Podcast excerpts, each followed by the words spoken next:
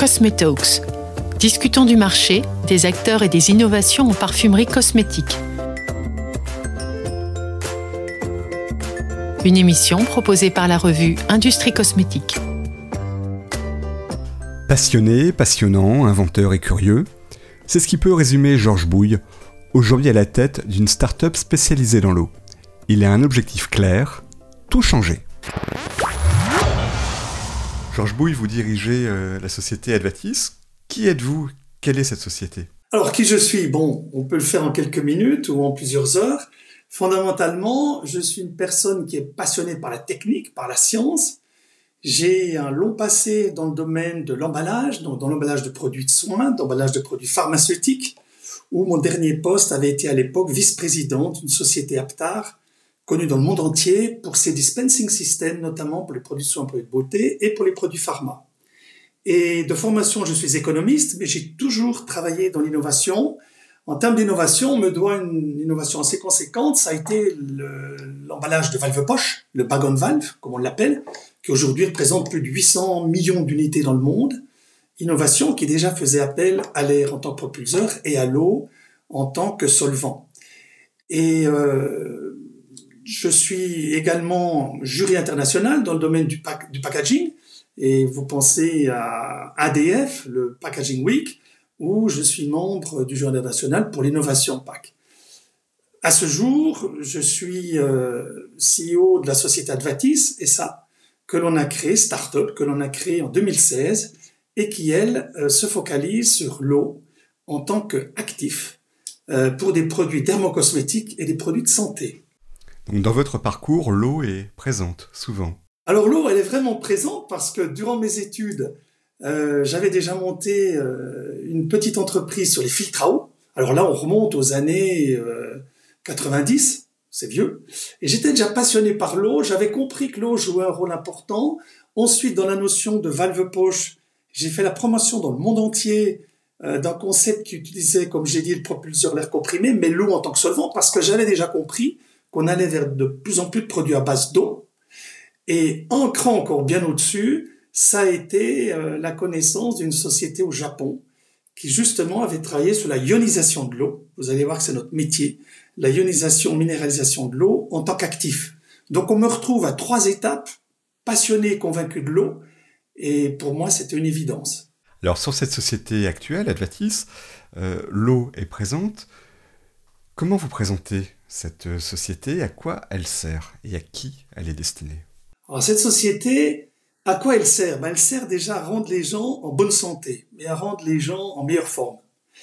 Euh, Advatis, c'est une start-up, c'est une innovation qu'on appelle plutôt changement de paradigme, parce qu'on en dit l'eau, a priori l'eau, ben voilà, c'est quelque chose que tout le monde connaît, c'est quelque chose qui est euh, forcément assez assez basique. Bon voilà, c'est de l'eau. Non, dans notre cas, c'est euh, une eau qui est euh, qui subit un processus c'est une eau qui est, de par sa minéralisation, elle a des caractéristiques particulières en termes de pH, en termes antioxydantes. C'est une structure de minéraux architecturée d'une façon bien précise et qui en fait la seule au monde avec un pH élevé, mais qui est biocompatible. Et on va le voir plus tard, qui a des caractéristiques en termes de réparation, de soins de peau, mais on va même encore beaucoup plus loin, puisqu'on a aussi des, une efficacité virucide et ça, je vous en parlerai un peu plus tard, notamment dans le domaine du dispositif médical. L'innovation dans tout ça, ce n'est pas vous qui l'avez créé, ce dispositif, ça vient de l'Asie, mais vous l'avez repris à votre compte et vous l'avez modifié? Alors, ça s'est passé de la manière suivante. À l'époque, travaillant dans le packaging, j'avais contact et client aussi, une société au Japon et une société au Japon qui euh, est dirigée par Monsieur Masahiro Okajima, une personne qui est très connue au Japon, à qui on doit à l'époque le passage du Office Computer au Personal Computer. C'est à lui qu'on doit les premiers softwares qui avaient le Windows, qui ont été pris plus tard par Microsoft, euh, ce qui nous vaut cette chance aujourd'hui. Et donc, c'est une personne qui s'est passionnée après sa carrière dans le IT, qui s'est passionné pour la technologie de l'eau et qui a mis au point, qui a travaillé pendant plus de 30 ans sur une structure moléculaire inédite. Et c'est ces gens que j'ai connus dans les années 96, euh, 98, en promettant qu'un jour, on pourra aller plus loin. Et c'est ce que nous avons fait en 2016 par la création d'Advati, c'est ça, où on a dit, eh bien maintenant, on va prendre des droits de distribution Orasi, ainsi qu'une licence, pour non seulement euh, commercialiser l'eau, mais à terme, pour produire également cette eau. Quand je dis production, il y a bien une production de l'eau. Alors comment ça marche, justement? Racontez-nous tout. C'est important. Qu'est-ce que ça fait et comment ça marche? Euh, ben, Je vais passer par le rapidement comment ça marche. L'eau, c'est complexe en soi, même si c'est une matière qui paraît simple. L'eau, est, c'est une eau de montagne, donc une eau qui est très pure, une eau qui est peu chargée, qui subit un processus de filtration, euh, style osmose, reverse osmosis, osmose inverse, et qui ensuite est minéralisée ad hoc. Cette minéralisation va en faire ce qu'on appelle un électrolyte. À cet électrolyte, on va lui appliquer des charges par le biais d'un processus électrolytique. Cathode, anode. Et là, qu'est-ce qu'on fait? On fait la dissociation de l'eau. C'est simple. Les H2O, on en crée des OH-. Et ces petits OH-, il faut s'imaginer qu'on va les bander, qu'on va les lier sur nos minéraux qui sont essentiellement des structures de silicium et de phosphore. Et par ce fait, on donne à l'eau, bien entendu, des caractéristiques totalement différentes et on lui donne aussi des propriétés. Et notamment, on aura un pH qui est très élevé, de l'ordre de 12, mais c'est un pH qui est biocompatible. Euh, rien à voir avec les bases faibles et bases fortes connues, rien à voir avec euh, l'hydroxyde de sodium, l'hydroxyde de potassium, la soude, rien à voir, alors qu'on a un pH élevé. Et le, comment ça marche? Eh bien, il faut s'imaginer que cette eau, qu'elle soit sur la peau ou sur des germes ou sur des virus, elle va avoir une efficacité. une efficacité qui va bien au-delà, souvent, de produits chimiques connus. Uniquement l'eau agit. Elle agit par elle-même, cette eau traitée. C'est bien de dire elle agit par elle-même parce qu'on est à la fois ce qu'on appelle un actif, donc on a bien notre nom INKI, Hein, on a fait la demande à la société Inky à Washington aux États-Unis. Ça interpelle toujours parce que les gens disent mais comment c'est possible? Donc elle a son nom Inky et elle est également excipient. Donc elle est à la fois actif et excipient. Et le nom Inky, c'est quoi? Alors Water and Mineral Salts ou Aqua and Mineral Salts ou Aqua et sels minéraux. Ça c'est son nom Inky. Et donc l'actif et l'excipient, c'est le même produit au final. Exactement. Pourquoi excipient? Parce que notre eau a la capacité de se protéger. Elle se protège elle-même, donc elle ne nécessite pas de conservateur. Et vous allez peu à peu comprendre euh, un de ces avantages aussi qui est très important, c'est qu'on se passe de conservateurs. Donc de l'eau conditionnée dans un flacon, c'est sans conservateur. Notre eau euh, formulée sous forme de crème, de gel, c'est sans conservateur. Donc tous les produits sont sans conservateur. Est-ce que ça s'inscrit dans la tendance euh, que l'on remarque en cosmétique de besoin de naturalité? Est-ce que c'est un produit naturel? Est-ce que votre eau peut être euh, considérée comme un produit naturel et valorisée comme tel Eh oui. Alors je dirais qu'on va même bien au-delà, parce que le naturel aujourd'hui, vous savez que la barrière d'entrée n'est pas si grande, la façon dont, les, dont l'aspect juridique a été fait au légaliste. Nous, notre eau, on est bien entendu 100% naturel au sens de la naturalité, la norme de la naturalité. On est bien entendu cosmos, matière première, tout ça on le fait, mais par contre, ce qui est nouveau, c'est que le naturel, c'est plus que ça. C'est que des minéraux, c'est l'interaction de l'eau des minéraux avec les cellules qui en font son efficacité. Donc on n'est pas dans l'application d'un produit, d'une crème, je dirais, de, de contact comme on le fait souvent avec des molécules, avec, différents extraits. Dans notre canon, ce sont des minéraux qui sont assez classiques, assez connus quand on parle de silicium, de phosphore, de calcium, de potassium, de magnésium, mais leur architecture fait qu'ils ont un effet. Et l'effet va même jusqu'à, outre le fait d'avoir euh, un effet réparateur sur la peau, euh, un effet d'augmenter la barrière cutanée ou de renforcer la barrière cutanée, comme ça qu'on devrait le dire, euh, d'avoir un activateur d'éclat un plus uniforme, mais on va aussi jusqu'à apaiser la peau. On va même plus loin encore, de manière in vitro. On a pu démontrer qu'on induit la formation de céramides dans les tissus, donc dans le kératinocyte de la peau humaine. Donc euh, c'est fantastique. Je veux dire, on en découvre toujours plus. Euh, et c'est là des choses que l'on peut mesurer, puisqu'une des mesures simples à faire, c'est que on mesure clairement la perte insensible à l'eau. Donc on va diminuer la PIE, on appelle la perte insensible à l'eau, parce qu'on a pu réaliser qu'on allait euh, induire cette formation de, de, céramide, qui a un effet euh, direct sur, euh, sur l'effet barrière. Alors au début de notre entretien, vous parliez de changement de paradigme. Comment le, le marché, comment vos clients accueillent ce que vous leur proposez? Alors vous savez, comme toute grande innovation, hein, au début, euh, c'est pas possible. C'est pas possible.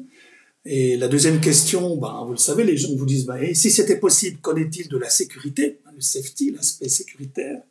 Et puis après, comment ça marche? Alors, on a eu la chance de travailler avec des, ce qu'on appelle des leaders d'opinion ou des grands scientifiques, notamment a le cas en France, où les premiers séries de tests qu'on a fait, au-delà de ceux qui ont été faits au Japon, on a travaillé avec le professeur Jean Doucet, qui tout de suite a analysé notre eau au synchrotron à Grenoble.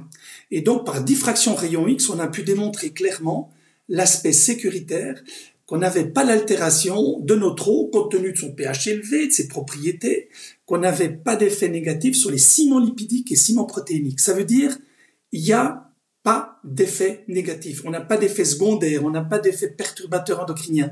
Et une fois que vous passez ce cap, on commence à vous prendre un peu plus au sérieux. Et là, on a fait beaucoup de tests cliniques, les clinical studies, avec des grands noms, euh, en France particulièrement, puisque vous êtes très connu dans ces domaines.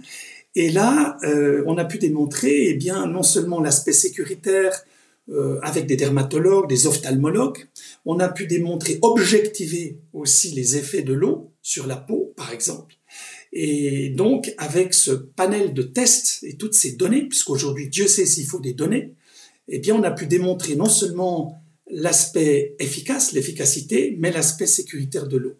Une fois qu'on a passé ce cap, bien entendu, on a fait énormément de séminaires, on a participé à beaucoup de salons, euh, on a même, par exemple, été invité en 2019 à la Sorbonne devant plus de 260 médecins pour leur expliquer non seulement la technologie, mais leur démontrer aussi des cas cliniques, l'effet de l'autre sur des cas cliniques, là on est dans des pathologies, mais on a fait aussi toute une série de tests cliniques qui ont démontré l'effet de l'eau. Et donc c'est l'eau que vous vendez à vos clients et non pas la technologie. Vous leur fournissez l'eau. Exactement. C'est ce qu'on appelle une technologie propriétaire, même s'il y a des brevets, s'il y a des patentes qui ont été développées euh, et déposées à l'époque au Japon. On est quand même dans un processus et dans un, dans un processus qui est propriétaire, donc ça veut dire qu'on ne, qu'on ne disclose rien. Et donc nous, on vend, on commercialise l'eau aux entreprises qui développent des produits finis ou aux marques qui font leurs propres produits. Alors on a commencé à l'époque dans les marques, bah, les marques françaises. On a commencé avec Gatineau, qui faisait partie de Revlon à l'époque.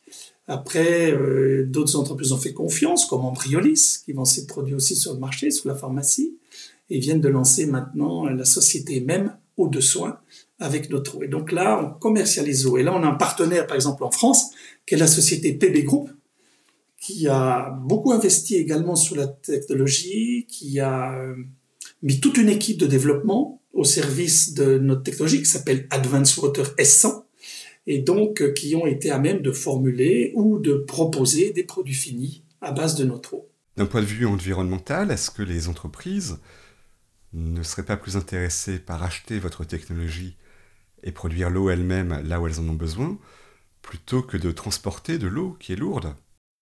Question très bonne.